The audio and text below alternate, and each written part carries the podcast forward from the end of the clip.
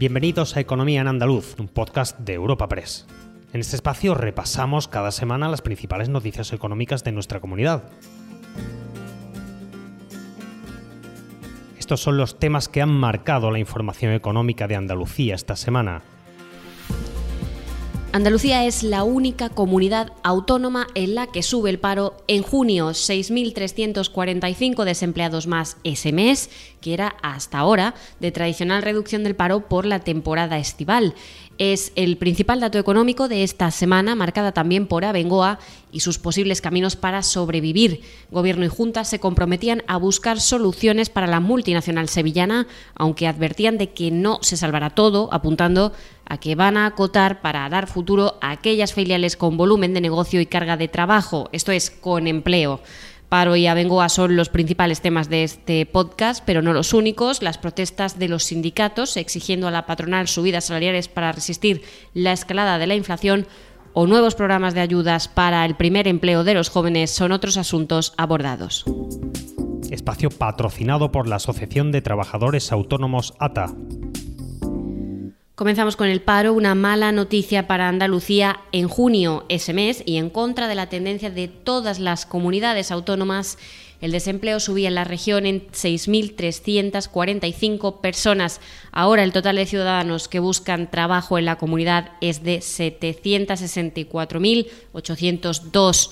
Este mal dato no solo contradecía la tendencia de las comunidades, también lo que suele suceder en junio en Andalucía por el comienzo del periodo estival. Como explicaciones, desde la Junta se apuntaba a un aumento del paro agrario superior al habitual para junio y también a un sector servicios que no ha podido contrarrestar ese aumento del paro agrario porque ya había adelantado muchas contrataciones en primavera.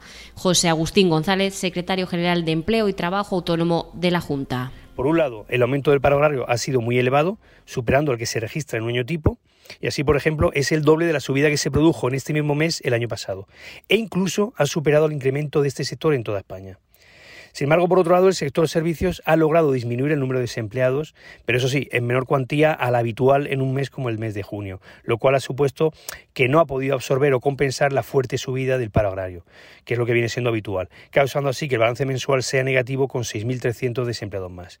También hay que tener en cuenta que se ha producido un adelanto de las contrataciones de la campaña de verano en el sector servicios durante los meses de abril y mayo, precisamente por las buenas perspectivas eh, de turismo que, ha habido, y lo cual ha provocado que este año el descenso de paro en los servicios haya sido menor, porque los dos meses anteriores, como digo, ya se descontaron 30.000 parados. Desde la patronal se veía este tropiezo como característico de un mes de transición. La Confederación de Empresarios de Andalucía, la CEA, destacaba que en los sectores de la construcción e industria sí se observa una evolución más sostenida y pedía más medidas desde el diálogo social para tener una mayor estabilidad en el empleo y mejorar la capacidad productiva en la región.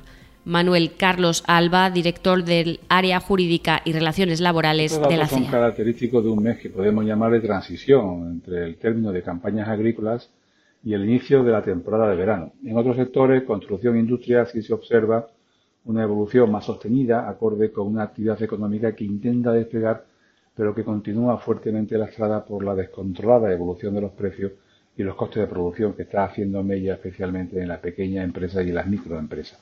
En cualquier caso, es necesario seguir tomando medidas desde el diálogo social, tanto en el ámbito económico como en el ámbito laboral, para conseguir una mayor estabilidad en el empleo y, sobre todo, para generar mm, una mejor capacidad productiva eh, de nuestra economía. Y de Algo más pesimista se mostraban los autónomos que creen que el dato de nuevas altas de trabajadores por cuenta propia en junio, la mitad de lo registrado en el mismo mes del año pasado, evidencia un frenazo de la economía y pedía actuar rápidamente.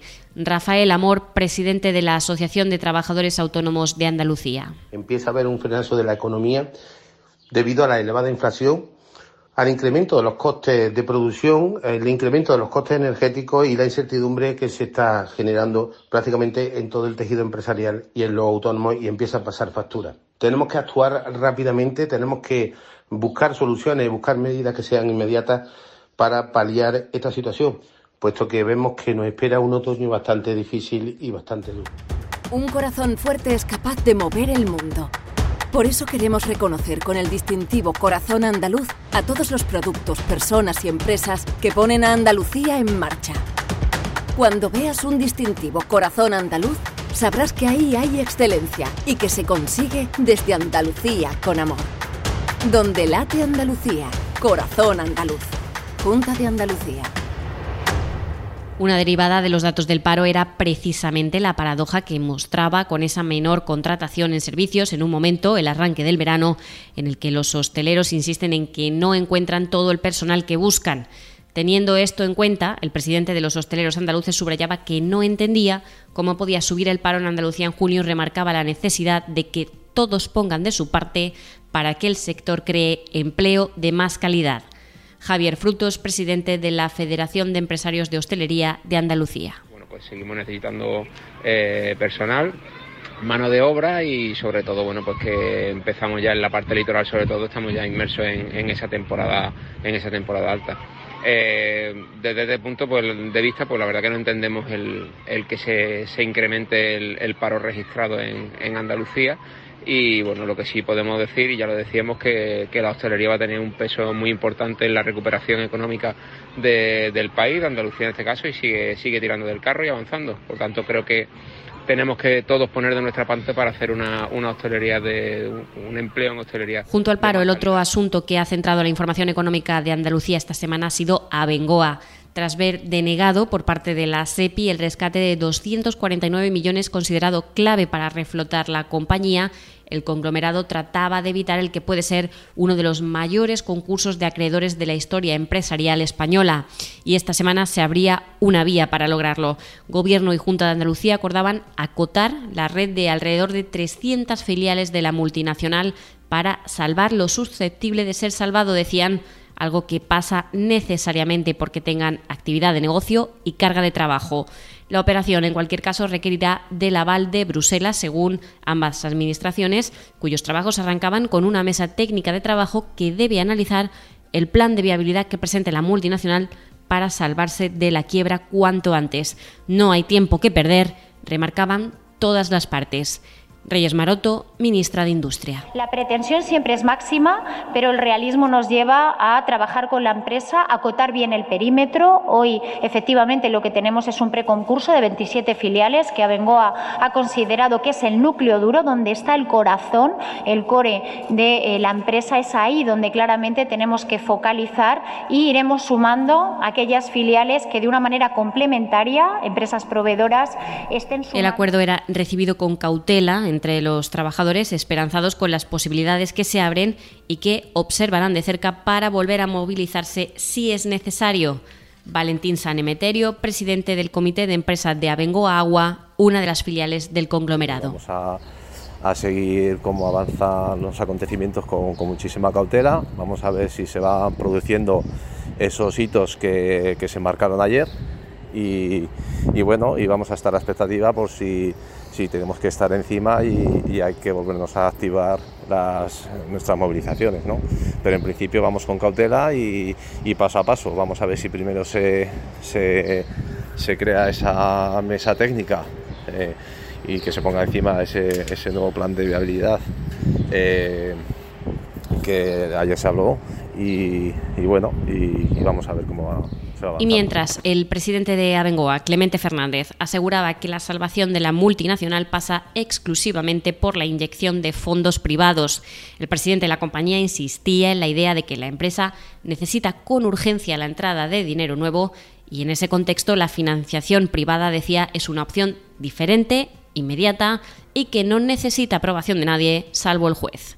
Clemente Fernández, presidente de Abengoa. La solución que pretenden buscar con, por vías o financiaciones públicas eh, ya la tenemos con, financiación privada. Es decir, eh, además, eh, esta opción de financiación privada mm, está ahí ya sobre la mesa. Lo otro sería muy complejo y sea a largo plazo. la empresa no está para aguantar meses. Yo creo que la empresa necesita con urgencia la entrada de dinero nuevo y eh, si nuestra propuesta eh, de ayer se acelera, esa entrada de dinero nuevo puede estar en septiembre. Un corazón fuerte es capaz de mover el mundo. Por eso queremos reconocer con el distintivo Corazón Andaluz a todos los productos, personas y empresas que ponen a Andalucía en marcha. Cuando veas un distintivo Corazón Andaluz, sabrás que ahí hay excelencia y que se consigue desde Andalucía con amor. Donde late Andalucía, Corazón Andaluz. Junta de Andalucía. Cambiamos de asunto. La inflación y su golpe al poder adquisitivo de los trabajadores llevaba a UGT y comisiones obreras a movilizarse ante las sedes de las organizaciones empresariales de las ocho provincias andaluzas. Decían basta a lo que señalan como negativa de la patronal a subir los salarios para hacer frente a la escalada de la inflación, que según datos provisionales se situó en el 10,2% en junio. O hay subida salarial o habrá conflictividad en la calle, advertían. Nuria López, secretaria general de Comisiones Obreras en Andalucía. Basta ya de avaricia, basta ya de usura, basta ya de especulación de las empresas. Le pedimos compromiso y responsabilidad. Las empresas tienen que ganar y queremos que ganen, pero no a costa del empobrecimiento y del sufrimiento de las familias trabajadoras. Instamos desde aquí al Gobierno de España en la puerta de la patronal o hay subida salarial o este país habrá... Y cerramos esta semana con el anuncio de una nueva línea de incentivos con más de 200 millones de euros dedicados a fomentar tanto el primer empleo como formación para jóvenes con más de 18.000 beneficiarios en la comunidad. En concreto, se dedicarán desde la Junta 120 millones a favorecer la primera experiencia laboral y 97 millones a la formación, lo que supone un total de 217 millones en subvenciones. Juanma Moreno, presidente electo de la Junta de Andalucía. Vamos a lanzar dos importantes paquetes de ayuda. Uno con 120 millones de euros para la contratación vía entidades locales de unos 13.000 jóvenes para que adquieran su primera experiencia laboral. Muchos de ellos no pueden entrar al mercado laboral porque se forman pero no tienen, nadie le da la posibilidad de coger esa primera experiencia laboral. Se la vamos a conceder con ese plan que hacemos de empleo, de esa primera experiencia laboral y otros 97 millones de euros para formación muy importante y empleo de unos 5.000 jóvenes también de la mano de los ayuntamientos. Recuerda que puedes encontrar estas y otras muchas noticias económicas en la sección Andalucía en nuestra web europapress.es. Puedes suscribirte a este programa y al resto de podcast de Europa Press a través de Spotify, Apple Podcast, Evox o Google Podcast.